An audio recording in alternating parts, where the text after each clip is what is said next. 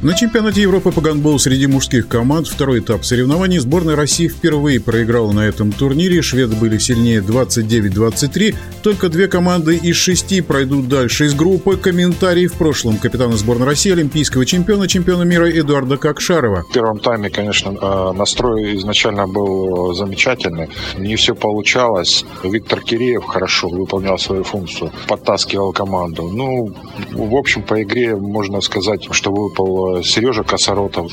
У нас на сегодняшний день там два системообразующих игрока. Это Дима Житников, Сергей Косоротов. И, соответственно, Диме стало Житникову тяжело. Он пытался сам решить исход встречи.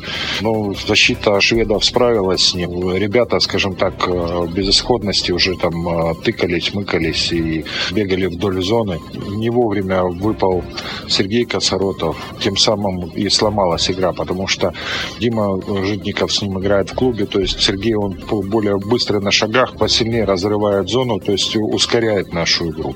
Первая проигранная игра, это еще ни о чем не говорит.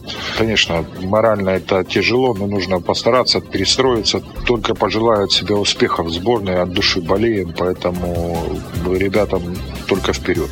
В нашем эфире был олимпийский чемпион, чемпион мира Эдуард Кокшаров. 睡醒。